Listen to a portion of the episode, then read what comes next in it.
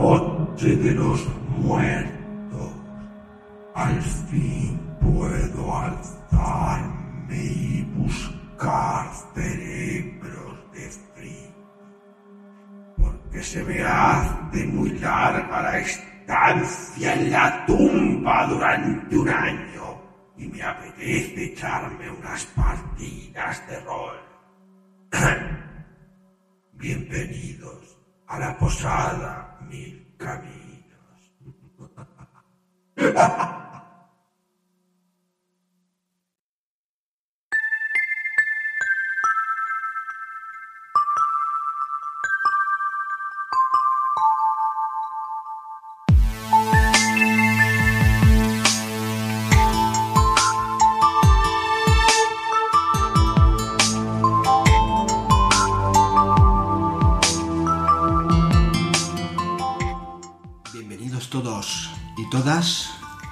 y parroquianos, ¿por qué no decirlo? A la Posada Mil Caminos. Estamos en un día muy especial, un día en el que se levantan los muertos y los espíritus vienen a contarnos sus historias. Pero bueno, nosotros vamos a centrarnos un poquito más en lo que nos atañe, que son los juegos de rol, ¿no? Y hoy nos acompañan aquí en la, en la posada mm, una buena cantidad de no muertos, porque ahora mismo a estas horas no, no les veo muy despiertos, ¿verdad, Sergio? Muy buenas noches a todos. No, no, claro, esto en horas de, de estar moribundos. Yo creo que más bien estás cagado de miedo. Yo es que este tema soy muy sensible al miedo. Yo, sí, sí, a sí. mí me habéis pillado aquí.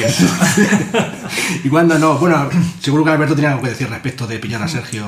Hola escuchantes, pues sí, Sergio entre lo que se queda dormido es, es poco probable que tenga miedo, porque Me pregunto si en sueño se puede ver a los espectros. A lo mejor esta- es, que- es como una especie de medium o algo así. es ¿no? posible, es posible que haya entable- entable- establecido comunicación con algún otro plano. ¿Y, y a ti, Miguel, te da miedo estar hoy en esta mesa? Sí, siempre me da miedo estar con vosotros. Pero bueno, es un día bastante interesante el Bueno. tema que se va a tratar. Bueno, un día, más bien una noche. Porque en las noches dicen que los muertos se alzan de sus tumbas, ¿no, José? Sí, así es. Malas y terroríficas noches para todos. Los muertos seguro que están entre nosotros. Sí, pero... Aparte de Sergio, claro. Y aparte de Claudia, ¿verdad? Yo. ¿Por qué tengo que estar entre los muertos? Porque siempre en toda historia de terror tiene que haber una chica que grita de miedo y esas cosas. Sí, pero también puede haber una bruja que los controla. Ah, mmm, qué miedo me da esta mesa. Bueno, y aquí a los mandos de la nave del misterio está Pablo, que soy yo. Y vamos a hablar hoy de, digamos, siempre hemos hablado un poco de los conceptos de los personajes y tal, pero ¿por qué no hablamos de los conceptos de un género? El concepto del género del terror. Y qué mejor que hablarlos en esta, en esta mesa. Vamos un poco a desgranar qué es, qué es para nosotros el género del terror y cómo, cómo ha influido en los juegos de rol, porque como buenos roles que somos, nos gusta mucho clasificar, cuantificar todos esos componentes, porque nos ayudan tanto a hacer aventuras más atractivas, más misteriosas, más llamativas. Como jugadores, pues también nos ayuda, por lo menos, al menos a expresar al narrador como ah, debe ser una historia que sea un poco de suspense, y eh, también pues para hacer un personaje adecuado, ¿no? Puede ser eso, o la chica que grita, o, o el calzonazos que muere primero, cosas de ese estilo. Bueno, y para empezar, mm, voy, a hablar, voy a hacer una pregunta a la mesa, eh, para ver si podéis mm, responderme al respecto. de, uy, estoy muerto, ¿qué, qué hay? Quieta esa mano. El hidromiel, no. Ese es para los vivos. Bien, eh, sobre, vamos a hablar primero un poco sobre la terminología.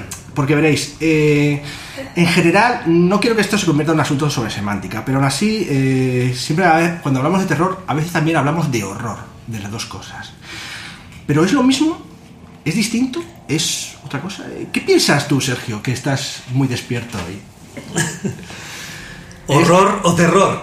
¿Es lo mismo? ¿Tú qué piensas? No hace falta que me hagas una gran disertación, que me digas... qué te. Eh, no, yo diría que no. Diría que terror es algo más psicológico y tal vez horror, eh, no sé si decir susto incluso, o O al revés. O al, no, al revés no. Terror, terrores psicológicos seguro, ¿no? De sentir un miedo más interno, más... que, que no te asustan físicamente, no sé cómo decirlo, ¿no? No te sale un tío Así detrás que de la puerta, te sale- sino que te tienen tensión a un miedo más psicológico, más terror, ¿no? O sea, más- no sé, yo lo veo así. ¿Tú, Claudia, estás de acuerdo con eso? No sé, es el, ya aquí, como dices, va a ser un, es, puede ser una discusión muy de semántica, pero el terror sí lo tengo más asociado al susto, al miedo, y el horror al no solo que te pueda asustar, sino que te causa una desazón in- in- interna, te, te, no, te- no, pero bueno, las dos cosas pueden ser solo sí, sí, sí. psicológicas, pero el hecho es que una te puede horrorizar algo que no te da miedo, porque te puede horrorizar un evento, eh, un maltrato, una cosa por el estilo, que eso no tiene por qué darte miedo, pero te, hor- te horroriza personalmente porque te resulta da- dañino, perjudicial, Cu- cu- desagradable. curioso. ¿Tú, Miguel, qué piensas? Eh, ¿Estás ahí de acuerdo o no con alguno de los dos? Estaba divagando ahí en mi cabeza. divagando. Pues no sé, o sea, yo creo que a nivel pa- parece lo mismo. Y, pero yo creo más un poco el, el horror también tiene que ver con eh, que está mantenido en el tiempo, ¿no? Que genera la angustia también. O sea, un, su- sucesos repetidos en el tiempo que a una persona le pueden generar angustia. Y el terror es como algo más puntual, a lo mejor, eh, como decía Sergio, un susto, un evento puntual. Vale, tú, tú estás un poco más a favor del concepto de Sergio, por lo que veo. ¿Cómo piensas tú, Alberto? Pues yo, sin saber demasiado esto, para mí es un poco más el terror sería algo como más personal, algo que siente uno, y el horror es como algo que está ahí más exterior a una propia persona. Que puede afectar a más gente. pues. Sí, algo así. Bueno, y aquí el experto en zombies, ¿qué sabe del horror y el terror, José? Pues yo estoy más de acuerdo con la posición de Claudia, la verdad. Creo que el terror es. El horror es más desazón, más psicológico. Y el todo lo contrario que he dicho. Sergio, el terror es más ese susto, ese. mm, atracador que te sale en mitad de la noche o asesino, algo de ese estilo. Bueno, pues yo me he estado informando un poquito más al respecto de esto y... Nos ha hecho trampas. Así es Google.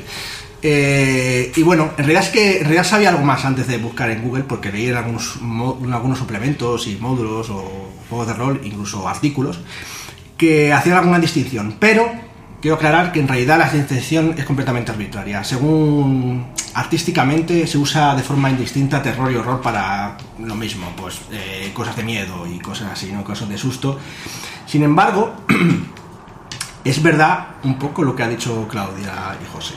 Eh, el horror lo asocian más no necesariamente al miedo, sino a algo que, que intrínsecamente te puede repu- repugnar, repulsar, eh, dar una sensación muy fuerte de algo que, que al final como que te perturba, ¿no? Que te parezca horrible. Sí, como pasa, como decías tú, Alberto, un poco, tú hablas un poco de exterior, porque imagino que estás hablando un poco de Lovecraft y, y- y el horror cósmico y demás, ¿no? No, bueno, de horror como.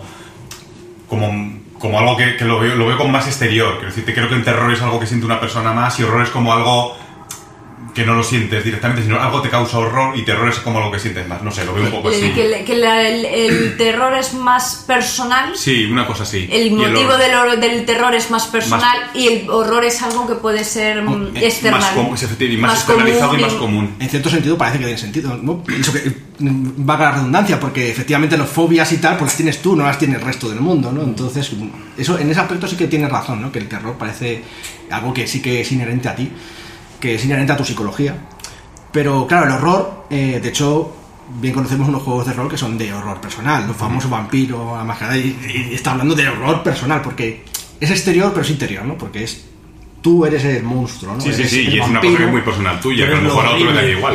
Sí, tú eres, tú eres lo repugnante, ¿no? De hecho, eso hablan en, en algunos juegos, ¿no? Por ejemplo, en Vampiro, eh, Miguel, que tú sabes ahí sí, más de, de Vampiro, es... eh, eh, de eso, de que te conviertes en algo que no es humano y la angustia y el, y el horror que te que genera eso. de hecho, el horror no es a ti mismo, ¿no? Es en plan como que eres un asesino y demás. y- Claro, yo creo que ahí viene el, el- el miedo, el horror viene porque te, te das cuenta que eres, que eres otra cosa y cómo caes, en, digamos, en los infiernos de, de esa transformación. Y luego también queda lo que, lo que tú generas hacia afuera, o sea, hacia la gente cómo te, cómo te ve. Y eso sí que genera horror muchas veces, el cómo te ve el resto, claro. Claro. Pues eso es así. Y bueno, el terror, pues eso, es más asoci- asociado al, miedo, a, a algo, de eso miedo, a algo que, que te asusta, que te... Entonces, sí, puede estar más asociado también al típico susto este de las películas eh, malas de, de susto y, y demás. Y bueno, pues es... Al menos es como lo definen un poco cuando lo quieren separar el concepto, ¿vale? Porque mm, es arbitrar, al final artísticamente es arbitrario realmente, ¿no? Pero bueno, a eso es la un poco... Entonces nos podremos encontrar juegos que definan de terror y de horror y que realmente nos parezca... Puede que sea una mezcla o que podéis definirlo como queráis, pero bueno, eh, ya digo que al menos en el, en el rol sí que suelen diferenciarlo de ese aspecto. Y, y según los académicos, pues bueno, pues eh, cada uno tiene su opinión al respecto. Pero bueno, sí que esta diferenciación sí que existe realmente, ¿no? Este, este concepto de, del horror, de, de algo que, que sí, que es como externo, aunque puedes tener ser tú mismo el monstruo. Y el terror como algo como el miedo, simplemente como el miedo. Vale, pues vamos al siguiente concepto. Hay un concepto también que suele estar asociado mucho a los conceptos de, o sea, al género del terror, que es la impotencia. Cuando hablo de impotencia no me hablo, a- no hablo de nada, digamos, sexual, sino más bien algo de incapacidad de poder enfrentarte a un asunto que te supera por mucho, como viene siendo, yo que sé, los monstruos, los mitos y demás. Esto quiero que me contéis un poco mejor, quizá alguno de vosotros, por ejemplo Miguel. Digo, no, José mejor. Y podéis ir cambiando. Pero, ¿quieres hacernos? Creo que me dijiste que querías hacernos una, una partida de la llamada de Cthulhu dentro de poco, ¿verdad? Sí, es mi intención. La llamada de Chulu eh, séptima edición, que la tenemos por aquí. Y quiero hacer una, una aventura en Japón años 30. Entonces. Entonces, todos te preguntamos en su momento, ¿y por qué no lo haces mm, de vampiro, de hombre lobo, de mago, de, mm, o de algo de eso? Y tú me respondiste que joder, que, que son muy poderosos los magos, vampiros y todas esas cosas. Y tal. Sí. Porque, o sea, que crees que es necesario que los protagonistas de la historia no sean demasiado potentes para que sea, al menos dentro de la coherencia de- del mundo. Vamos. Sí, es cierto que en la llamada el personaje es tan miserable, digamos, comparado con los eh, seres de los mitos, que efectivamente se siente impotente ante ese poder. No tiene. Haga lo que haga, al final el otro ser es tan poderoso que no. difícilmente va a conseguir evitar el.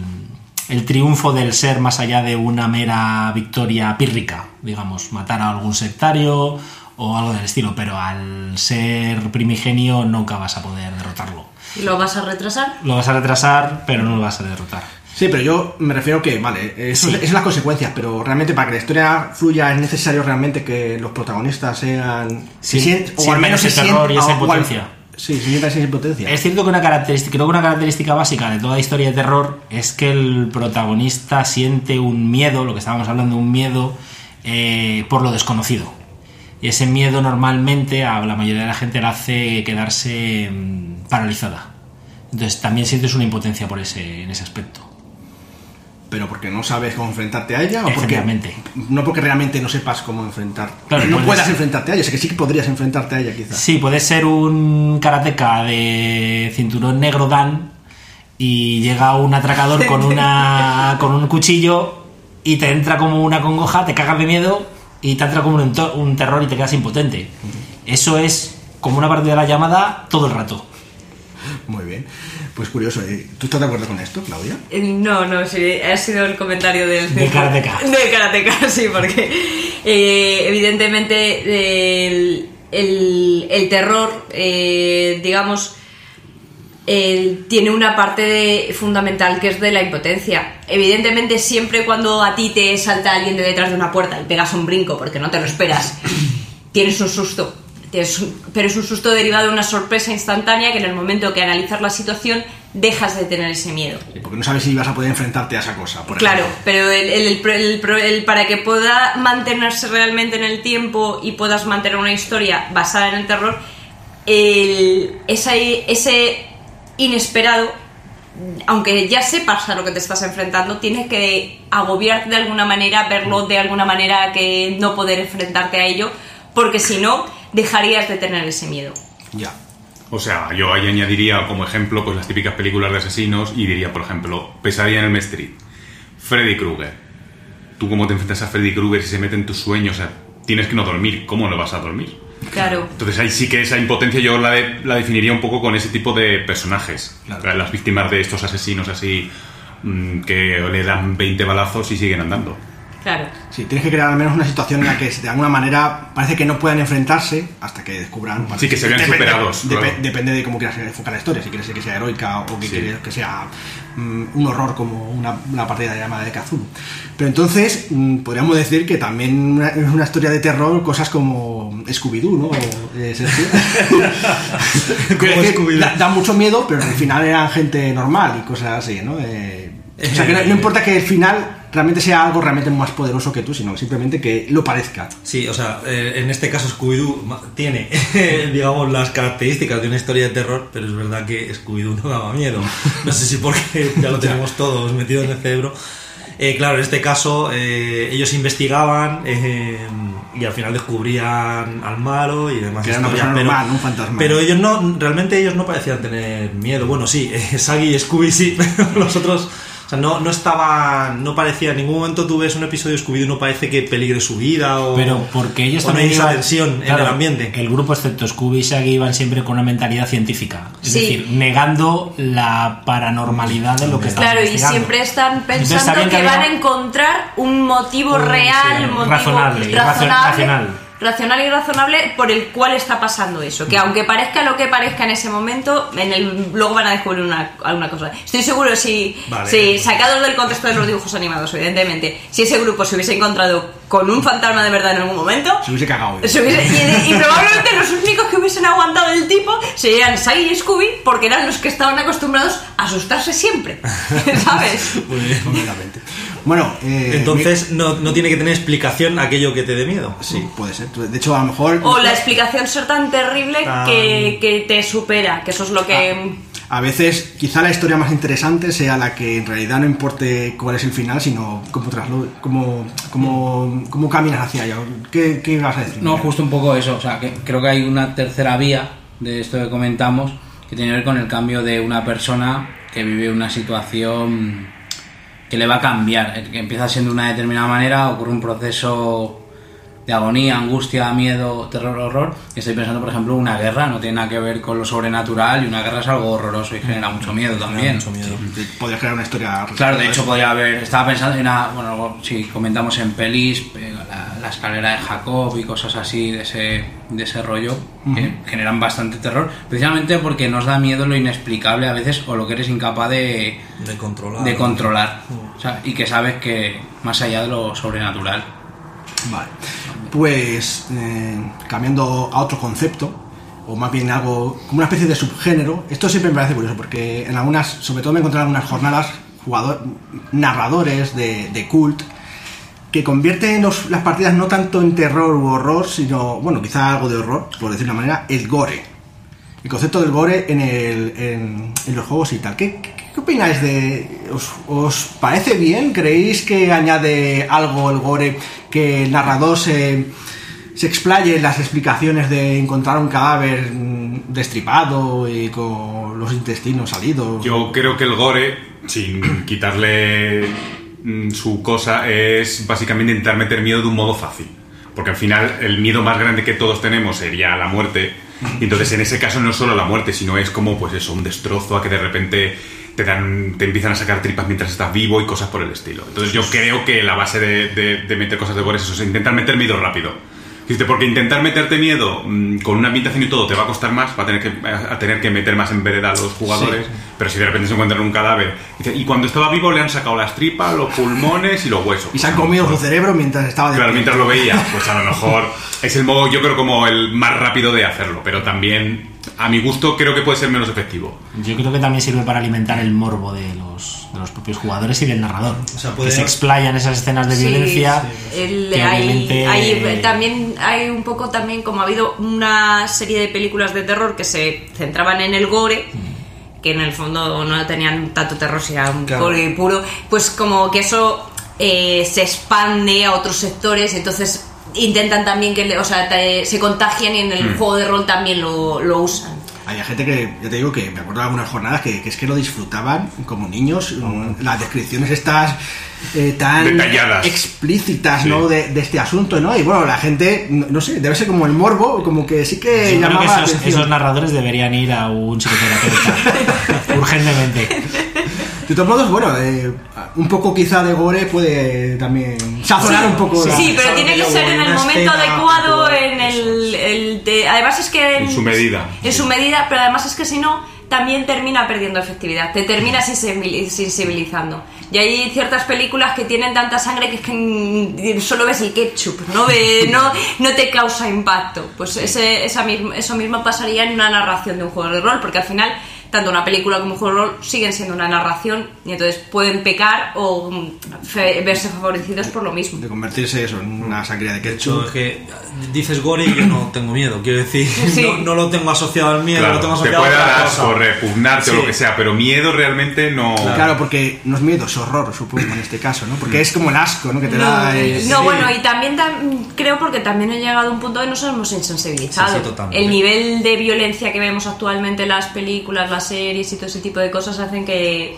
que no lo proceses como algo real. Y en imágenes reales. Bueno, Claro. eso entre comillas, porque muchas otras cosas sí que las, las, las han, digamos, disneylanizando, por decirlo de una manera, ¿no? Porque yo qué sé, eh, voy a poner como ejemplo la película de Terminator 1. El- la película de Terminator 1, eh, al principio, pero no hacer spoiler a nadie, eh, es justo al principio. El Terminator coge a uno y le arranca medio corazón de- del cuerpo y se ve ahí sangrando y palpitando asqueroso, ¿no?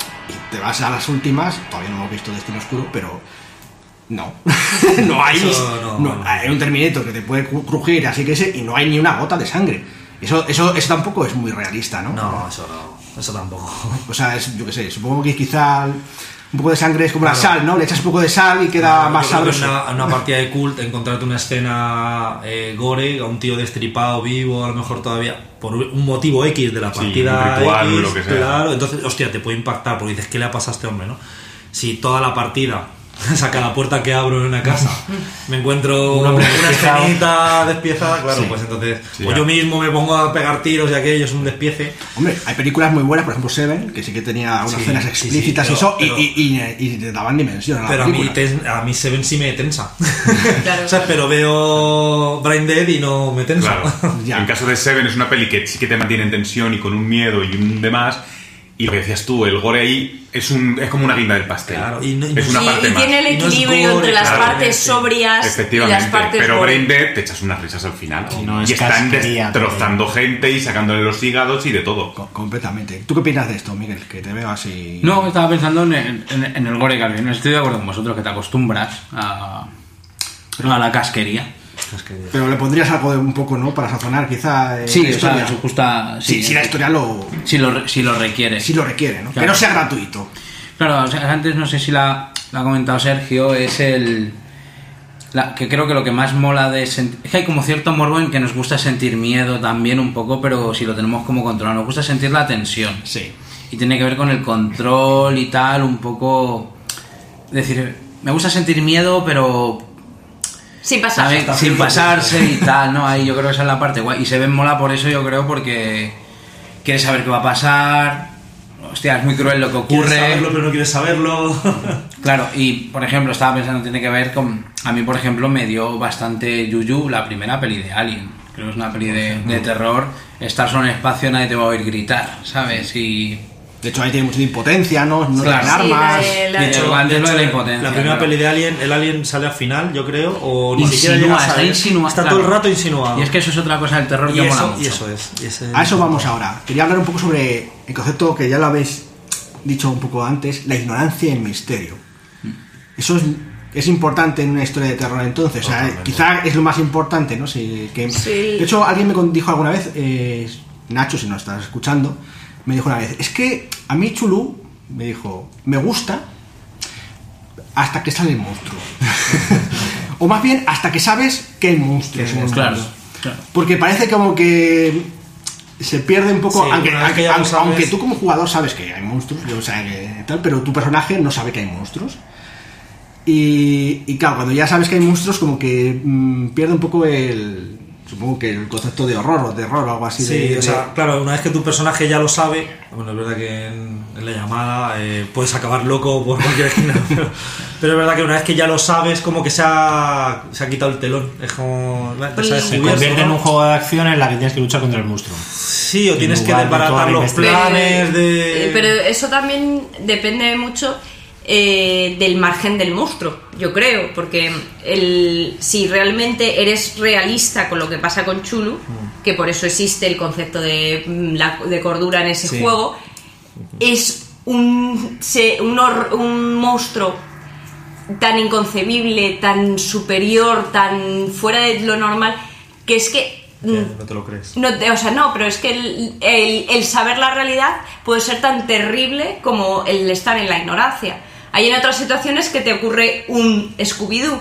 Cuando has descubierto el monstruo, has perdido el miedo, se desaparece la tensión. Pero eh, se supone que en Chulu, eh, eh, cuando descubres la, la realidad, es tan horrible o peor de lo- como lo que te estabas imaginando. También, también es difícil descubrir toda la realidad de la llamada. ¿no? Claro, lo O que pasa que solo- yo solo creo sabes que un poquito de lo que has pasa que yo creo que eso es muy difícil, muy difícil de jugar porque eh, quieras que no, al fin y al cabo eres un jugador, sabes que esto son unas leyendas, unos mitos, unos una historia inventada y que eso no está ahí. Entonces, eh, ¿Tú, tú cre- tú crees, Alberto, que sí que es posible serializar algo tan difícil como el terror? De hecho, es muy difícil. Hay muy pocas series de terror y esas cosas y tal, porque precisamente quizás se pierden encanto. Hay poca cosa, efectivamente, porque por mantener esa tensión que decimos. Sí. Se puede conseguir, o había algunas series que son de miedo, pero a lo mejor ya es. No es un miedo tanto como el que eh, consigues en una peli, pues yo que sé, El Exorcista o algo por el estilo. Quería comentar contigo, que yo sé que seguías mucho Expediente X también. Eh, yo creo que quizá el mejor concepto para serializar algo así sería quizá algo como Expediente X en el caso de Dana Scully, que racionaliza todo. Sí. Que lo mismo podría hacer un personaje de culto o de la llamada de Cthulhu, como has dicho tú, Claudia, que es en plan. eh, está ahí, pero tú o el narrador te lo dispone de tal Sí, manera. Lo ves de otro modo totalmente, claro. Aparte también la característica de Expediente X es que como cada capítulo era diferente, o sea, tú tenías una tensión especial, un miedo especial en cada capítulo. Sí, un misterio diferente. un misterio, entonces pues bueno, es como volver a poner la ruleta en marcha cada, cada capítulo. Y eso también yo creo que hace... Aunque de hecho, de hecho Expediente X acabó un poco mal, digamos, precisamente porque tiró tanto del misterio y del terror este que había, Sí. que- que decías ya, no, ya que hay marcianos y están ahí. Y era como imposible no verlo, efectivamente. ya no era una cosa de Mutó terror. de terror a ciencia ficción. A fantasía casi. A fantasía. ¿Qué vas a decir, Miguel? No, justo eso que hablamos de terror, horror, pero yo creo que siempre va enganchado, o te- eh, creo que es antes el misterio. O sea, ese misterio es yo creo que lo que Sí, te engancha tienes un poco... Sí. Es un poco lo que quería decir yo con la tensión, sí, el Claro, misterio. o sea, eh, estoy pensando ahora, habéis hablado de Expediente X, yo no sé si es una serie de género ciencia ficción o tipo... Es un poco de, es de misterio. Pero por ejemplo, no sé si habéis visto hace poco de Netflix la de House of Haunted Hill, que es hace reciente. Hostias, yo lo pasé fatal con esa con esa serie, o sea, porque verdaderamente estaba acojonado por cómo estaba contada, los planos y la historia, porque es que era demasiado cotidiano todo para lo que me estaba contando. Entonces, creo que la cotidianidad ahí me, me moló mucho por lo, Tú añadirías algo de eso. lo que contaban. ¿Tú estás de acuerdo con esto del misterio, Claudia? Porque sé que a ti El- te gusta un poco Sí, el, el, misterio. el- el- es fundamental, el misterio es fundamental porque, vale, hablamos del caso específico de Chulu de que cuando descubres la verdad te- es tan horrible, pero es que en el resto de los casos, la mayoría de las veces, el mayor miedo es el no saber, el no ent- Y además es que el terror sostenido al final te insensibiliza. El misterio es lo que puede mantener el- la, la historia funcionando. Entonces es bastante, es bastante importante, sí. Van juntos siempre, yo Sí, creo. van- van bastante- Para que funcione bien. Sí, Yo creo que a un aficionado a los zombies como José no estaría de todo de acuerdo porque él disfruta de las películas de, de zombies y salen desde el principio, ¿verdad? Sí, El concepto de zombies, vamos a, a- a eso. Es, a pesar de que todos los vemos como el típico monstruo que come cerebros o, o infectados, ¿podemos hablar también de infectados, eh, José? también, también. Entran entre la categoría. Sí, entonces, en realidad el concepto de zombies puede amplificarse a casi muchas otras cosas, porque no deja de ser el bicho random, perdón, aleatorio, que no importa cargarse, ¿no? O algo así. ¿Y eso da miedo? realmente? ¿Qué piensas, José? Bueno, la verdad es que el zombie es uno de los monstruos más infravalorados en, en la cultura del terror y del horror. ¿Por qué? Por el resto de vosotros que os conozco. que odiáis a los zombies por lo general. A mí me encantan, me Explica- explícanos, ¿cómo, cómo son los zombies? El zombie es un espejo, en- sin entrar mucho en debate filosófico, es un espejo en el que ves reflejado tu propio horror y tu propio egoísmo. Es una metáfora muy dura del, del egoísmo y la crítica a, a los valores intrínsecos del ser humano. Pero desde un punto de vista mm, desnaturalizado, Deshumanizado. deshumanizado, sí. Pero a veces no se presentan los zombies un poco como casi paródicos. Sí, a veces sí, pero eso es cuando ya estás cogiendo el zombie, le estás cogiendo lo anecdótico. Lo anecdótico que es, va por la carretera haciendo "Ah", y comiendo cerebros. Intentando comerte. Eso es totalmente anecdótico, no es realmente la historia de lo que es un zombie. O sea, José, si tú tuvieras que escoger un zombie de literatura, cómics, películas sobre fuera, ¿cuál sería para ti el como más digno o cre- crees que expresa más las ideas que estás diciendo? Yo cogería el zombie de Romero, de George Romero. Creo que es el más puro en la idea de zombie. Y sin quitar que me gusten todos los demás, Sí, sí, los sí. infectados, los Claro, pero que el que más... El que más creo que... Si tuvieras que hacer un pedestal, sí, le pondrías a sí. él. O sea, lo pones, le estás clasificando como casi de una manera exquisita, ¿no? Como si fuese un elemento de crítica de la sociedad o algo así. Es lo que me estás Sí, intentando sí, sí, contar. totalmente. Eso- eso sí que da miedo, ¿eh? Está al nivel, está al nivel del Frankenstein de Mary Shelley. Es una, o sea, el zombie es una maravilla de personaje literario. Creo, creo que Miguel ha espurreado el hidromiel por toda ver, la ¿por- mesa. por qué? Se me ha caído la ¿Por, hidromiel. por, por qué no, Miguel? Pues estaba pensando justo cuando estaba En José hablando en Frankenstein de Mary Shelley, el moderno Prometeo. Y ahí, o sea, puedo estar de acuerdo con lo que comenta José de, de esa alegoría del egoísmo y tal, pero yo creo que el- el- lo de Frankenstein mola porque es el hecho de que una, el miedo viene, yo creo, porque es una creación que pretende ser humana y el resto de humanos no le ven como humano. Entonces ahí el terror viene por es decir, ¿qué me hace ser humano que la sociedad no me ve como tal? Eso es el horror, ¿no? Claro, ahí hay un horror personal tremendo en Frankenstein de Mary Shelley, yo creo. No, lo no me recuerda nada al mundo de los zombies. De hecho, me parece un horror muy gótico, además, muy personal. Yo, que quizás eh, a lo mejor lo que quería decir José que se asemeja en cuanto que a importancia, no tanto que sea el mismo tipo de, Bueno, sí, pues es otro sí, mito, sí, claro. de otro mito. En cuanto a importancia en la cultura popular, el zombie es básico. Hombre, está claro que es muy importante en algunas culturas, ¿no, Alberto? En- Pues en todas estas de vudú y demás, es importantísimo la figura esa que además existe como tal. O sea, de gente que los drogaban a un nivel tocho, que se creían que estaban muertos, y claro, cuando le faltaba oxígeno al cerebro, cuando volvían un poco en sí, pues estaban muy tocados. Yo tengo además una especial curiosidad por saber, no sé, eso lo, hago la pregunta así a, a la mesa. ¿Y ¿Por qué es tan, es tan popular el género de, de los zombies? Yo creo que porque el- han pasado al punto de que le puedes meter el humor. ¿Sí? ¿Tú crees que es por el ¿Tú humor? crees que es por el humor? No lo sé, a, no- a mí es que el género de los zombies, a mí lo- hasta que el- el- ahora me pensaré un poco lo que ha dicho José, pero siempre le he sabido que me ha visto que lo único miedo que te dan es porque son muchos. Y, ¿Y es quieren tu cerebro? No, y porque es muy fácil. No, a mí lo de que quieran tu cerebro no me asusta. A mí me puede asustar conceptualmente el hecho de que tú puedes ser uno de ellos de una manera muy fácil. Me refiero que en el momen- que un simple contacto Sí, sí, sí. muy trivial eh, y que además es muy trivial porque son muchos y van todos a por ti, eh, puede convertirte en uno más de la, de Es- la masa. Es que eso es la sociedad. Son todos contra ti. Ahí hay crítica. ¿Visto así? ¿Tú crees que es- son tan popular por eso, Sergio? Por la crítica no creo. Por la parte del humor puede ser. Quiero decir, aunque efectivamente tiene mucho sentido lo que dice José, no creo que la gente lo vea como una crítica ahora, día de hoy, vaya. No, no. Pero yo estoy hablando de los años, del año Sí, sí, 78, el nacimiento de cuando empieza, empezaron, eh, sí, sí. Esa crítica Y se veía, seguramente se veía tuvo mucho más clara. todo- efectivamente ha ido derivando. Yo creo que voy a fiarme de la palabra de Alberto, que conoce muy de cerca a la gente que le encantan los zombies, ¿verdad? Los has mamado con tus manos. ¿Qué, por qué, qué- es lo que más le gusta? ¿Por qué? ¿Te ha dicho algo alguna vez esta gente? Pues eh, yo conozco mucha gente, aparte de José, eh, de cuando trabajé en librería, que, que le encanta este género y no te sabría decir qué hilo conductor pueden tener todos. Es- se pasan, o sea, eh, para ellos es pasarse un rato entretenido, no, no veo como una lectura tan profunda o como yo que sé, como puede ser con otro género. En este caso es como pasarse un rato con algo que les, que les gusta y se lo pasan bien. O sea, lo que viene a ser... un Una cine- desconexión. un- y un cine de palomitas, pues ese estilo. O sea, es casi toda la gente que conozco yo, tanto en leído como ver algo. Que es como un palomitero, ¿no? Los Sí, eso sería. Bueno, también yo creo que ha dado mucho juego, da mucho juego porque al, a los posapocalípticos.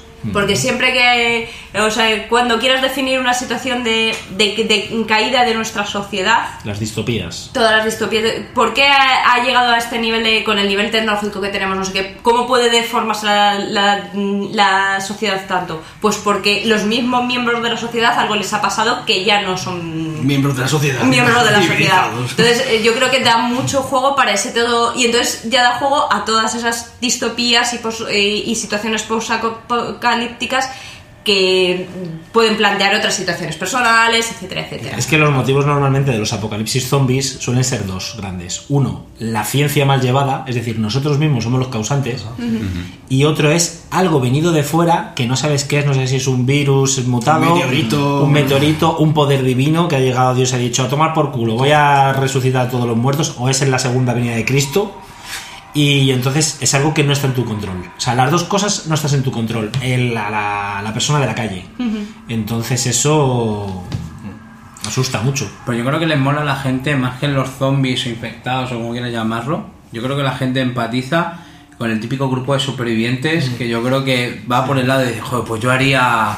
Me encierro en mi casa, me atrinchero y aquí a. Sí, a, a lo mejor es, una, es, Y es- es es como- que te metes en. eh, que, que empatizas con, esa, con ese personaje, ¿no? Claro, con, además son, normalmente suelen ser clichés, ¿no? Cuando se ven en los, los supervivientes. son- La rubia, calzonazos, el jugador sí. de Y fútbol. eso también sí que puede tener cierto tirón, ¿no? El cómic este de zombie, ¿no? Se, gusta, no había una serie, yo Sí, que zombie de no controlo Walking mucho. Dead, ¿no? Walking Dead decían que lo que molaba de esa serie de zombies era porque precisamente no mostraba a los zombies, sino las relaciones humanas que se daban en, en un que mundo. estar en el- Yo, vosotros controláis más, yo no Sí, sé. es que es lo que he dicho, es que realmente las historias de zombies no van de zombies. Claro, y de hecho es muy popular también la survival zombie. La gente se va Sí. por ahí, pega una panza a correr por toda la noche, eh, Hacen ejercicio. huyendo, huyendo de los zombies y la gente disfrazada de zombies. sí. Entonces, ¿podríamos decir que los borrachos que andan por ahí son zombies? Mm, Son gaupasas. No pasa, sí. Eso en vasco. Los borrachos también son personas. Bueno, Una Robin. Después de este terrible eh, horror de conceptos, eh, creo que hay muchos más conceptos que se podrían dilucidar sobre el terror, pero bueno, el tiempo sé que es y la noche de Halloween es lo que es y ya el año que viene será otra. Así que, ¿qué os parece que vayamos a hablar un poco de en qué podemos regocijarnos de terror? ¿Vamos a ello?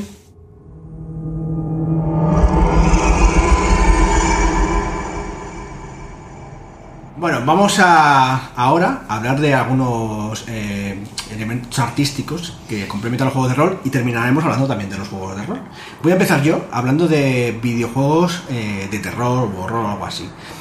Lo cierto es que no hay muchos videojuegos de rol de terror. O sea, sí que hay videojuegos de rol de fantasía, de ciencia ficción, pero de terror, así que solo sea de terror, muy poquitos. Así que no voy a... Porque los que hay a, lo mejor no son muy populares o no son muy recomendables. Así que voy a comentar más bien algunos juegos, sobre todo aventuras gráficas y demás, que son, que son buenos. Voy a empezar por un clasicazo que seguro que a Miguel se le caen las lágrimas, es Shadow of the Comet, basado en los mitos de Cthulhu, es de los años 90, en gráficos 2D. De Lucasfilm era, ¿no? Lo sacó. No, creo que no era de Lucasfilm, pero ahora sí tenían una interfaz similar a, a- a esa época, ¿no? Y bueno, los mitos de Cthulhu pues siempre tiene que ir. De hecho, hay otro juego que sí que fue mucho más popular, que inició un género entero de terror para los videojuegos, que es el Survival Horror, y es el Alone in the Dark. También inspirado, aunque aquí de manera un poco lejana, en los mitos de Cthulhu, con eso. Y hablando de Survival Horror, pues os voy a recomendar el que es recientemente ha recibido una actualización que ha salido para PC, Xbox y PlayStation, que es el Resident Evil 2 Remake. Hostia, el- Que, sí, sí, el 2, el 2 del antiguo, pues ha sacado, pues yo me lo pasé, o sea, eso era el tipo de juego de morbo porque efectivamente te daba miedo y decía, voy a jugar más, pues a ver si me da más miedo. He, me he jugado poco a videojuegos y efectivamente se me lo llegué a pasar. Y, es- Y, y me ha pasado encajonado, hablando mal y pronto. eh, eh, te engancha, ¿no? Es un poco un plan... Engancha el miedo, sí, en este Es, caso. es curioso. Pues ahora es una, un remake recientemente. Ahora es en tercera persona con la cámara al hombro. Pero también da mucho miedo. han aumentado un poco el gore, ¿no? Porque se descuarinjan los zombies y tal, pero bueno, que está muy bien también. Y también quiero terminar eh, la sección de videojuegos con uno que a mí personalmente yo creo que es el videojuego que más cague me ha dado, que digo, mira, he tenido que dejar de jugar al puto juego ese porque me parecía exagerado, que se llama Amnesia. A lo mejor habéis escuchado una vez a, por si no, ver vídeos en YouTube, si queréis, está barato en Steam para PC, creo que también ha salido para PlayStation y demás. Bueno, pues el juego es en primera persona, no tienes armas, habla- hay potencia, y, y bueno, es el sonido, la imagen, todo. Tienes que evitar a los monstruos, esconderte de ellos y tal. Y es que realmente tienes que parar y esperar cómo pasa el puto monstruo delante de ti a un centímetro y dices, me cago aquí. Y a veces te aparecen cuando no esperabas que aparecieran. Bueno, bueno. Es que lo pasas mal con ese juego. ese juego de pasarlo mal, es de mucho cague. Y bueno, es recomendable si sois de corazón fuerte. Yo me acuerdo que me decía Sergio que tampoco jugaba mucho a videojuegos, eh, pero recuerdo uno que lo pasé realmente mal, que es el Silent Hill, Sí, también en su día. Tam- también de también de survival horror, pero bueno, fue un poco rebufo del. Pero recuerdo ahí sobre todo el recurso ese de la niebla y la estática de la radio y demás, o sea que fíjate, con ciertos elementos y una historia bien currada, más allá de los gráficos y hay algo ahí que enganches interesante. Los juegos importantísimo la música también, Sí, el ambiente totalmente. que genera la música Muy tío, y los sonidos. Por eso digo que amnesia es, y además era la respiración, el sonido Sí, del corazón, sí, todo los eso. sonidos que se oyen. Y a veces incluso el no sonido, pues solamente el corazón Sí, y tal. Muy bien eso. En fin, vayamos a la siguiente parte.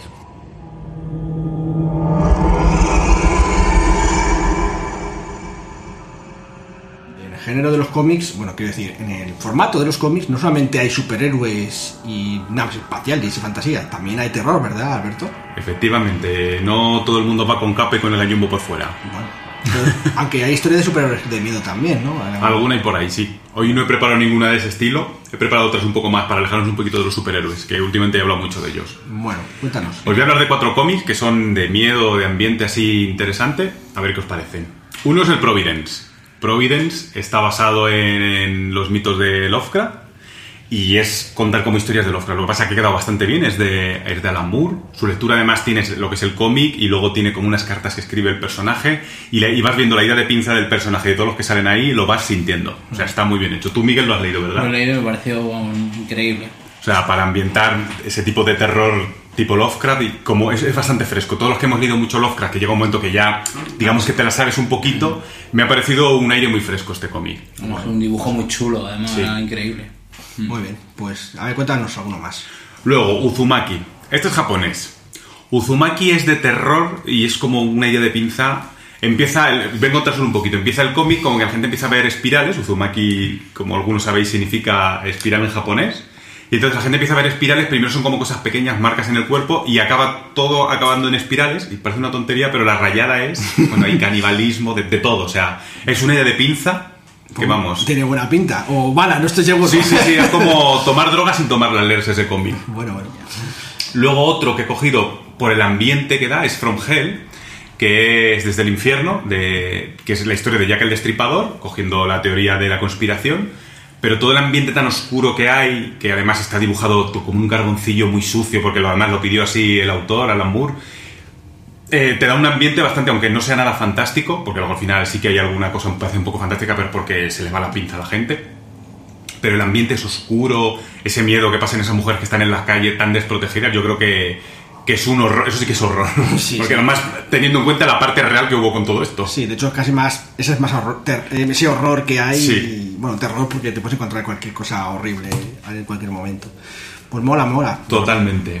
Y luego otro que lo metería como más de horror personal, recordando un poquito al mundo de tinieblas, sería La Cosa del Pantano, la parte de los 80 de, de Alan Moore, porque al final te va haciendo un recorrido por el personaje. El personaje, eh, Holland, es un científico que tiene un accidente y se convierte en La Cosa del Pantano. No digo mucho más porque si os lo vais a leer y todavía no lo habéis leído, el, el desenlace de todo esto es, es muy de horror personal.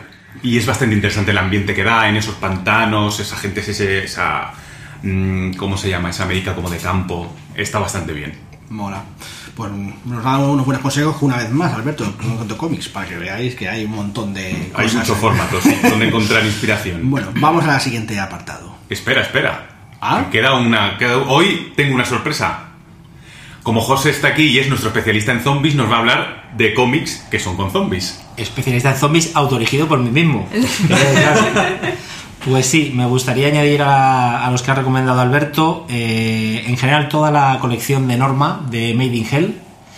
Es cierto que dentro de esa colección tenemos Buffy, que bueno, no es que sea mucho horror ni terror, pero bueno, tiene otros títulos muy buenos como El Bruto y Zombies Party, que está basada en la, en la película homónima.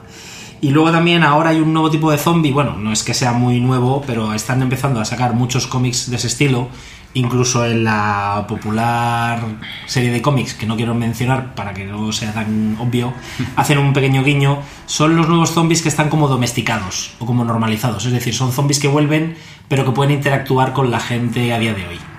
Como por ejemplo tenemos el Revival, eh, los zombies que se comieron el mundo, que es muy bueno francés, eh, hay Zombie, que también hay una serie, aunque cambia un poco el argumento, y el propio George Romero eh, reinventa sus propios zombies en El Imperio de los Zombies, que están muy bien. Ahí está, mis recomendaciones de cómics de zombies. Bueno, una pregunta desde mi cultura. Venga. Esto de los zombies domesticados, domesticados. ¿cómo, cómo ¿Quieres se más pues eh, es un, ya te digo, es una clase de zombies, son zombies que vuelven a la vida, pero tienen conciencia. Es decir, tienen, siguen teniendo su ansia de hambre de comer cerebros, Claro, es a lo que voy. pero son capaces de controlarlos. La versión más graciosita es la de iZombie, que es la forense que puede comer ce- cerebros y se medio parece a un humano y adquiere sus recuerdos. Y luego hay otro tipo de zombies que, bueno, que se han mezclado en la masa de la gente e interactúa.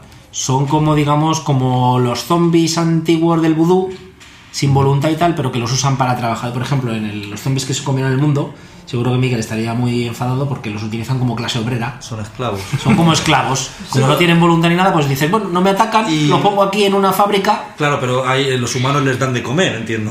Como que. Eh, sí, esa es la pequeña cosa mala que tienen, que estén aquí con nosotros. Claro. Necesitan luego- cerebro. Necesitan cerebros, efectivamente. Pero bueno, ya te buscas su- mm, tus vueltas para darles de comer algo. ¿A- ¿Algo habrá? ¿Alguien habrá? Algu- Efectiva, alguien o algo. O algo, o algo alguien, inc- alguien incómodo. Joder, qué... Ya, ya, ya. Vale, vale. Ya cosas que nos están descubriendo aquí en este. Halloween, madre mía. En fin, vamos a la siguiente sección que me estoy cagando de miedo.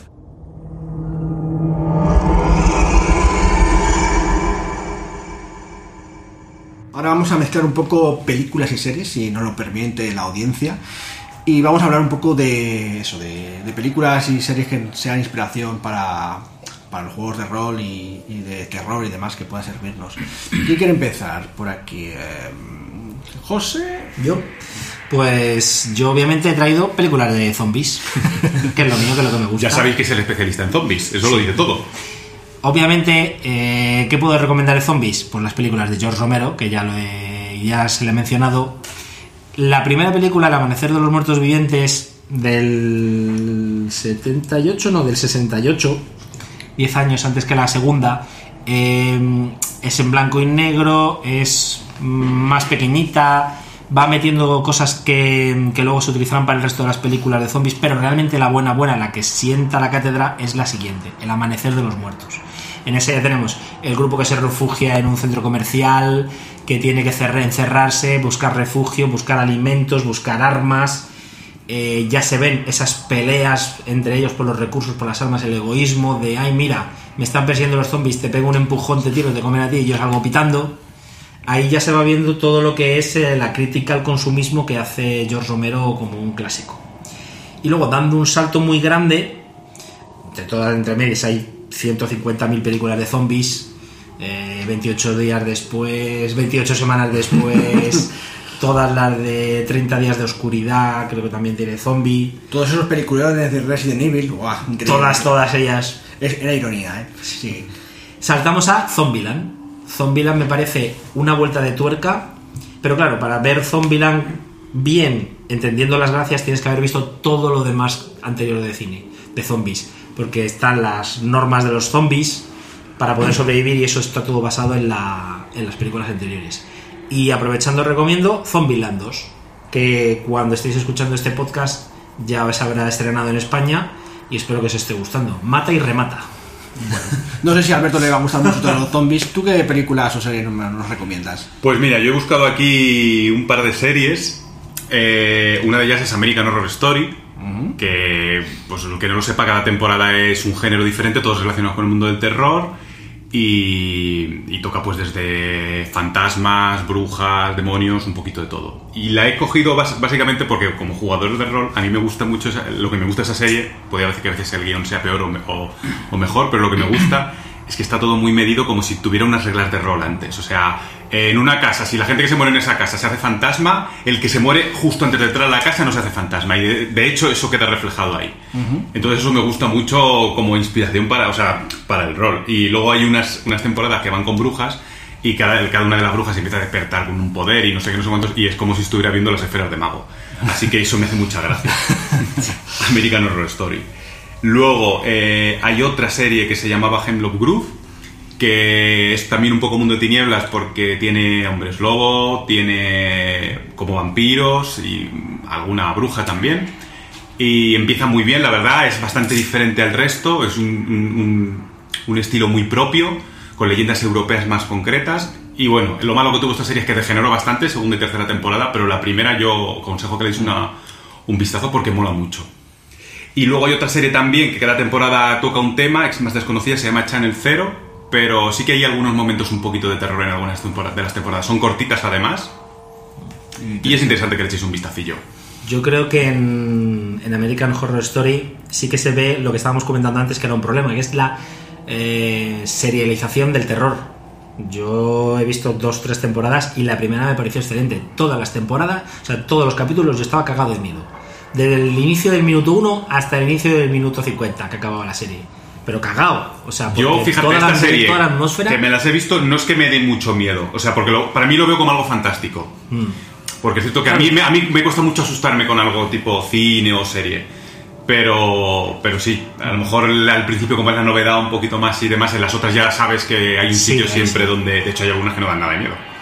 Bueno, eh, Miguel, querías comentaros alguna película, ¿verdad? Pues a ver, un par que me vienen ahora a la cabeza.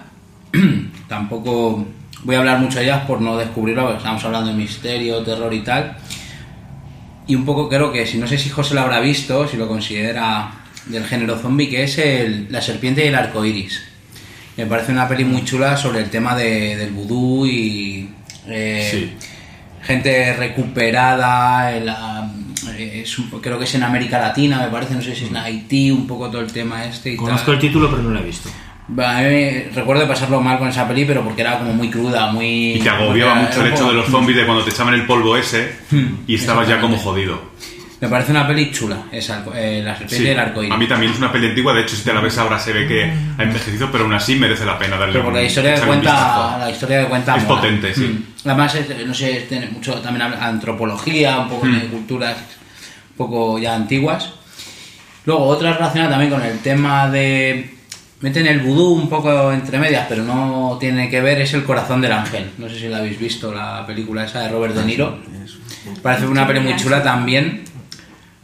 Eh, esa peli, si Sí, los que oyentes... un pequeño giro de guion Claro, que no os- si la, no la habéis visto y la queréis ver, que no os cuenten nada de qué va el corazón del ángel, Sí. porque es una peli... Intentad informaros lo menos posible. Es una peli muy interesante lo que cuenta... Yo quería terminar, an- ter- o, para terminar, hablar de unas pelis que quizá a priori no parezcan mucho de terror o algo así.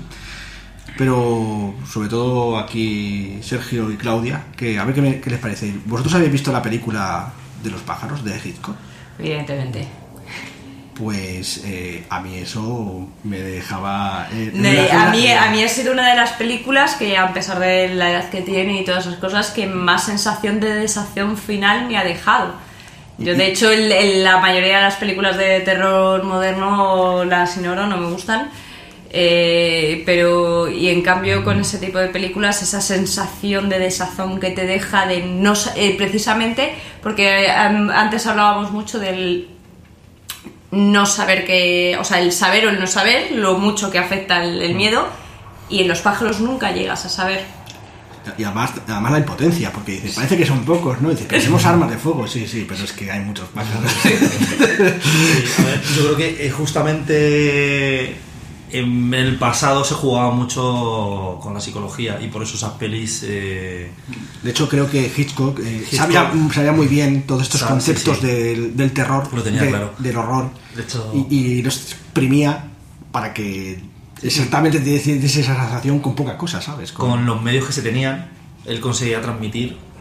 eh, Claro, de hecho, eso, habéis hablado de impotencia, que muchas veces tiene que ver la fragilidad humana y la psicología humana. sí, sí. Es un juego tremendo para. para Pero aquí es gracioso porque eso. estamos hablando con unos pájaros. Dice, pero pájaros, ¿cómo puedes tener miedo de eso? Y sí, sí, consigues que de algo tan insignificante a priori. Me recuerdo otra peli que yo creo que lo habla contigo, Pablo, alguna vez que nos gustó muchísimo, que era Los Sin Nombre, creo que era esa- una esa peli peli, muy chula también, lo que plantea que es el llevar a... cuál es la capacidad de sentir dolor de- del ser humano, pero no un dolor físico, sino hay un dolor emocional de revelar verdades de manera muy jodida. Horrible. Una peli muy chula.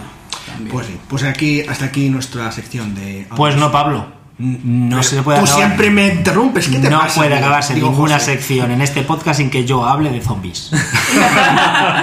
Entonces, quiero recomendar tres series imperdibles de zombies.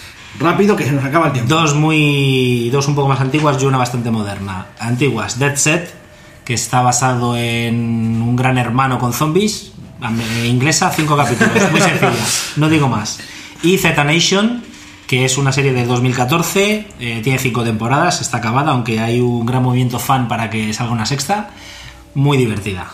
Y más moderna, de este mismo año, eh, Kingdom, de Netflix, de zombies surcoreana. Muy buena, muy buena fotografía, muy buenos escenarios, Y, y acaba zombies surco- surcoreana Surcoreana. en la Edad Media. En la Edad Media, gracias. En la Edad Media, Eso, excelente. eso, eso, desde luego, ah, por lo menos hay que ver un capítulo. Sí, sí, sí. Seis capítulos, muy sencilla, muy rápida de ver. Ah, pues muy bien. Estoy Y- perdiendo cordura a una velocidad Y increíble. nadie va a hablar de Walking Dead. no, no, vamos a la siguiente sección, fuera.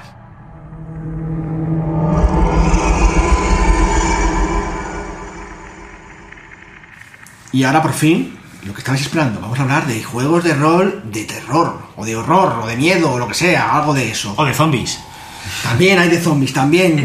sé que me hablarás de algún juego. de Al fin y al cabo, todo lo demás es para entrar en situación Sí. con los juegos de rol. El caso es que, curiosamente, a pesar de que hemos discutido mucho sobre que si la ciencia ficción no triunfa mucho en los juegos de rol, luego resulta que hay muchos juegos de rol de ciencia ficción, pero de terror, de solo terror o de horror, tampoco hay tantos, ¿eh? si nos ponemos, hay algunos muy indie, que a lo mejor Miguel nos contará alguno, pero así en general, los de peso, yo cuento dos, tres a lo sumo y para de contar casi. Lo que pasa que hay algunos de ellos que son muy de peso. Sí, tiene mucho peso. Cuéntanos, empieza tú por contarnos alguno.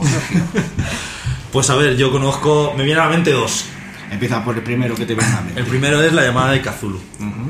Vale, y bueno, de este juego no sé qué se puede contar que no se sepa ya, porque es un juego con, con muchos años ya en, en nuestras mesas, sí, en muchos años de trayectoria, y, y bueno, pues eh, aquí existen unos dioses, un mundo que la humanidad desconoce, y, y bueno, se- las aventuras transcurren en torno pues a a descubrir ir descubriendo, sí, un poquito, porque tampoco mucho, al final yo creo que los personajes descubren hasta X punto, no descubren todo. Sí, porque descubrirlo todo significa la muerte y la todo- locura, ¿no? Efectivamente, ahí está. Entonces es ese, ese punto de, de quiero saber pero me vuelvo loco si lo sé, ¿no? Y aparte es peligroso, entonces bueno. Sí, hay, hay como una especie de, de, de dicho de, de un personaje de un juego de, de la llamada de Cthulhu que es en plan mm, hay cosas que es mejor no saber, mejor no saber. dejar enterradas o que no, Claro. no enterarse, ¿verdad? Pues aquí... No, está, iba a hacer un poco de Pablo yo, iba a preguntar, Ah, ¿por sí. qué pensáis que la llamada de Cthulhu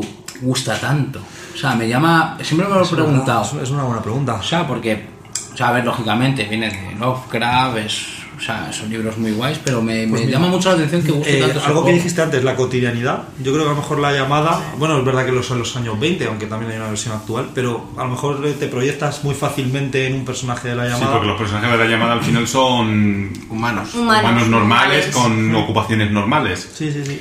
Yo creo que tiene que ver con el tema también del misterio, ¿no? De desentrañar hay un... Sí, son, y eso mola. son, son aventuras muy, muy eh, investigativas. Sí, es el punto Claro, cluedo claro. ese. Sí, el de, punto- hecho, de hecho, los juegos de, de terror, el- los combates super épicos pasan a un segundo plano. Totalmente, tercero, no existen. totalmente. O sea, eh, puedes jugar una partida de, de terror sin haber pegado nada o, o habiendo pegado un tiro para salir corriendo sin saber a quién se lo has pegado. Luego casualmente también tiene de los... el- yo no sé, a lo mejor si me equivoco, pero el- tiene el módulo quizá mejor valorado o premiado, Sí, que son las máscaras de Neon Halotep, ¿no? O sea, de... Ese es el más premiado, pero es que luego los siguientes más premiados también son de la llamada de Cthulhu. El Orient Express, la montaña de la locura, luego de sus súbditos, el rastro de Cthulhu. Tiene Mentiras Eternas también, que es un modulazo tremendo y sí, o sea, en este caso, este juego gusta. O sea, no hay ninguna duda que gusta. A, a lo mejor es tan también- exitoso que ha solapado cualquier otra opción. También tiene un factor que yo creo que es que esos módulos están muy bien hechos, la ambientación está muy cuidada, el, el no te encuentras mm, fallos de guion, por así decirlo, son misterios complejos pero bien elaborados, bien llevados, eh, está todo muy trabajado. Mira, es como lo que decíamos de las pelis de Hitchcock. Está, el guion es muy bueno, pues en, la- en los módulos pasa eso. ¿Hay zombies en Cthulhu, eh, José? Sí, los ghouls. Bueno, no son ghouls, se comen. Bueno, es algo así. A ver, los ghouls son demonios necrófagos que se alimentan normalmente de en cementerios, pero también a veces se alimentan de vivos. Es más, George Romero utiliza la palabra ghoul, no zombie, en sus películas. Por lo tanto, se alimenta el mismo de Lovecraft. Lovecraft está. Lovecraft está en todo. Bueno. Algún día, de hecho, tenemos planeado hacer algún podcast pronto de, de la llamada de Cthulhu y ya entraremos más en detalle. ¿Qué más? ¿Qué otro juego más tan popular hay de terror? Yo creo que quizá el, El- de terror en concreto. El otro que me viene a la mente es el Cool. Y bueno, este puedo contar un poco menos, porque las tres partidas que me eché hace muchos años. Algo más, ¿eh? Bueno, fueron cuatro. pero hace muchos años sí. Eso sí. Bueno, pues Cult, eh, si mal no recuerdo, un juego sueco. Sí, correcto. ¿vale? Eh, y no sé cuándo fue la primera edición, pero allá por los 2000 o... Voy, voy a, voy a ser, Da- dale, voy a ser dale. bueno con Sergio porque la verdad es que pillado. fui bastante. Fui, seguí un poco el patrón de Cool diciendo no tienes que revelar la, la verdad a tus jugadores. Y que efectivamente, habitualmente la recuerdo deciros a vosotros, no sé si a vosotros eh, en concreto, a alguno de otros que jugaba en, en- en nuestra mesa, decir, joder, termino las partidas y no me he enterado de qué, leches ha pasado. Yo no me he enterado nunca De hecho, Cult. de hecho era una tónica general. Yo recuerdo la primera partida, porque, joder, me acuerdo la primera partida que jugué a la llamada, más o menos, Sí. me enteré de qué había pasado. En Cool, acabé la primera partida sin saber cómo estaba vivo. Pero para los oyentes que a lo mejor no han oído que es cool, que a lo mejor Claro, mucho no. que lo ¿de qué cuente, puede ir que lo cuente. ¿De qué- Claro, pero lo que pasa es que eh, se puede contar, pero Claro, tampoco sin destripar, claro, porque es parte de la gracia del exactamente. juego. Lo que mola de cool es sobre todo el que jugar que no con sabes gente que no sabe. o sea, cómo es- es. efectivamente volvemos otra vez a personajes mundanos mundanos en el sentido que no hay poderes especiales nada por el estilo Entre comillas, pero sí. bueno sí bueno hay poderes pero en principio A priori mundanos. a No son pa' priori mundanos eso es Bueno, no son para ti, destapes no son temas. para ti de, de primeras de primeras. y, y no sabes eso empiezas a descubrir cosas empiezas a notar cosas a saber algo pero no, no llegas a Pero es un juego incómodo Es un juego realmente, incómodo, ¿no? Porque tú estás, sí, incómodo porque. Claro, o sea, empiezas a encontrar cosas jodidas que te pueden jorobar, pero no sabes cómo combatirlas. eh, es un poco un desconocimiento. Mi gran absoluto. pregunta con Pero este vamos, juego también es que, eh, que- basa- se basa tanto en el suspense que una vez que lo has jugado una vez ya no vuel- ya no tiene sentido volver a jugarlo. No, hombre, tiene No, porque está bastante compartimentado para que tú puedas seguir jugando. Es una mitología muy rica, a lo Claro. mejor, o sea, quiero decir que puedes explorar un montón de... No, no, no vamos a revelar la mitología, sobre todo para la gente que quiera ju- jugar, o sea, pero bueno, eh, solamente diré que está muy inspirado en, en el libro, en la Biblia, en la mitología en la que está, pero está extremadamente retorcido. está muy, muy Pero ya retorcido. la Biblia, la Cábala, o sea, Sí, libros el- libro. del esoterismo, o sea, un montón de la... De, de mitología oculta y demás, o sea, sí que es un libro además que te permite, cuando te lo lees, o sea, está también escrito, con la nueva edición que sacarán y tal. Sí, Estamos esperando aquí que llegue en castellano. O sea, es que ya aparte de jugarlo, mola un montón, yo creo que le- el leerlo. Claro, yo hasta tanto no llegué, yo solamente lo he jugado y. y Este, este es el juego que mucha gente gusta también la casquería y el terror quizá un poco más fácil, ¿no? Porque claro, es muy sencillo, porque hay tantas cosas tan horribles, pero sí, hay que ir más allá de eso. ¿eh? Claro, yo recuerdo, sí que había escenas sangrientas, muy sangrientas, pero no, o sea, la idea que tengo del cult era sufrir, ya no por lo que me encontraba, que también, sino por, no sé, que eso me pasase a mí, ¿no? Bueno, No, sobre todo como las pelis de Cliff Baker, Hellraiser y demás, o sea, es un poco la... Yo siempre lo comparo con Hellraiser. sí. Bueno, pues nada, pues también cuando llegue el momento, ya seguramente el año que viene hablaremos del cult más tranquilamente. Y estos son los juegos más importantes. ¿Hay alguno más así que queramos, eh, que queramos hablar? Por ejemplo, Miguel, me contabas que a lo mejor tienes alguna idea de alguno indie. Co- Cosas que he escuchado y uno me llamó mucho la atención, eh, no lo he jugado, lo vi jugar y tal y creo que está en proceso de creación, ahora está por internet y tal, se llama Trophy. Y es como, es en plan me- eh, medieval oscuro y es sobre el tema de... ah, ocurre, hay una mitología bastante compleja y va como los personajes van cambiando al internarse dentro de un bosque que le- les cambia a ellos y me pareció súper interesante por lo que lo que contaba tampoco investigué mucho más lo que pasa que lo que vi me llamó y creo que es un juego que quizá a lo mejor a nivel de terror puede explotar un montón de cosas, Me resulta cosas. curioso que sea el medievo.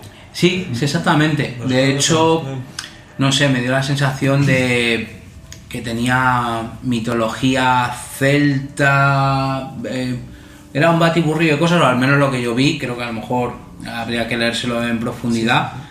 Y la partida que yo vi, la verdad es que me moló mucho por eso, porque no era una épica medieval No, no, al no, uso. Entonces era. Mola, curioso, mola, era muy peculiar. Mola porque Eh, en esa época no hay tanta razón. Claro. Entonces todo se puede magnificar. Era un juego indie en el sentido de que hacerte las fichas era súper sencillito, era muy, muy rápido para sentarse a jugar. Lo que pasa era como caer en los infiernos ya la propia partida, entre los jugadores empezaban a pasar cosas muy raras. Y me pareció eso un juego de terror al uso, en plan dentro de un entorno medieval. Hay uno que curioso. hablamos no hace mucho, que ese sí que era un módulo de un solo uso, de que no me acuerdo que lo mencionaste tú, eh, pero no me acuerdo del título, de empezar una especie de estación de metro, una cosa así. Ah, Estación Terminal creo que se llamaba, lo sacó la gente de No Solo Roll, era un, un módulo y tal. Ese sí que yo, yo no lo he jugado, lo vimos y tal, creo que tiene que mucho que ver a lo mejor con, con Cult. o, sea, o sea, un poco una ambientación, digamos, no Cult, pero Pero es un Sí, juego de un solo uso. Sí, porque es un módulo. es un módulo. Pero para qué juego, para lo que tú quieras. No, no, es, es Creo que lo saca la gente en solo rol con un sistema que se llama Hitos, Vale, una ambientación, digamos, autoconclusivo. autoconclusivo. Sí, ¿sí? sí, sí. Es autoconclusivo. Y luego estaría siempre mencionar eh, el, el mundo de tinieblas, en, sobre todo lo que es vampiro, en su versión de horror personal y no en la versión de mm, picaduras de carne, claro. O o de politiqueo. o- Claro. También en tenemos el Rise también, como el- ser el un muerto, pues es una cosa bastante horrible. Entonces, Fíjate que ahí ya eres como un alma, digamos, ¿no? Estás Sí, sí, condenado y eso a mí siempre me recordó mucho a Ghost, que no es un buen ejemplo de terror, pero eh, con el tema de fantasmas y demás sí se puede hacer. correcto. Bueno, y ahora seguramente José me va a interrumpir con el juego de rol de zombies que estaba esperando. Ah. Haces muy bien en no hablar antes de que te interrumpa, así te puedo interrumpir antes. Muy bien. Pues voy a recomendar dos juegos de rol de zombies. eh, Zombie, All Flesh Must Be Eaten, de Edge, y Z Corps, que es de Holo Cubierta. Eh, aquí tengo que decir que me parecen, a mí particularmente, extremadamente complicado jugar una partida en un juego de rol de zombies. Y mira que me gustan los zombies, pero me parece eh, muy difícil porque tienes que mantener a tus eh, jugadores todo el rato continuamente en esa tensión que estábamos hablando, que hemos dicho en, los zombies. Es decir, eh, coges un grupo de supervivientes, ya sean que van a ir a matar zombies o que los zombies van a cazarlos, y es que eso es lo que es una partida de zombies. De este tipo, tal y como yo veo que está estructurado estos juegos, que es para ir a matar zombies. O sea, quedaría No se para meten- un one shot, por ejemplo, Sí, o algo así. Claro, una, partida, una partida para única. una partida única. de que consigan salir de la casa o Eso, es una partida única o una pequeña saga cortita. Por ejemplo, en Z Corps hay varios módulos publicados por Holo Cubierta que van recorriendo las ciudades de Estados Unidos a medida que va avanzando la infección. Entonces puedes ir jugando, vas avanzando con la historia que te vayan ellos llevando. Y bueno, puedes, eh, puedes desarrollarla. Pero más allá de eso no, no le veo mucho mucha juga- Pues jugabilidad. mira que yo no soy fan de los zombies, pero el jugar ahí en plan. Porque Sí, tú lo que sí. quieres es hacer un mata-mata, para eso juegas al Dungeons and No, pero mata, ¿no? un superviviente. Superviviente. Sí, pero Yo hacer creo yo que tienes razón que a lo mejor una partida, un par de tardes, no sé qué, te Intentar meterte ahí en, en ese Pero luego, luego te debe terminar cansando. Sí, el- porque claro, si pero el bueno, Porque se hace repetitivo. ¿Cuatro ¿no? partidas? O... Vale. ¿Qué ibas a decir, Miguel? No, justo que. Vamos a. porque Siempre Pablo lo está preguntando, le vamos a preguntar, él, que es el máster, Sí. ¿cómo ve enfocar una partida de, de terror? ¿Crees que es más sencillo, más difícil, que hay que trabajarlo más? Pero por el hecho de cómo trabajarías tú una partida, con todos estos juegos que hemos dicho, para que una noche de Halloween como la de hoy podamos sentir más miedo, más allá del mata-mata, la supervivencia, más. Es complicado, ¿no? O sea, me da Sí, sensación. eso, eso probablemente lo vamos a dejar para otro podcast, pero aún así te voy a decir que, en mi opinión, eh, hacer una partida de miedo es quizá el camino fácil mm, de hacer una partida de rol en general, porque, en fin, eh, generar suspense y tal, hay muchos elementos que son fácilmente reconocibles, que puedes hacerlo, las luces, el sonido, eh, el misterio, el mantener algo oculto, eh, poner cosas gore, como hemos dicho y tal. Pero hacer una buena partida de terror, yo creo que es una de las cosas más difíciles junto con hacer una buena partida de humor. Estoy convencido de ello. sí. Sí, Creo que es tienes uno de los razón. más- Dos extremos, ¿no? es, es como quizá el más extremo de todos. Así que, bueno, voy a pensar en esto del horror y nos vemos en el próximo episodio.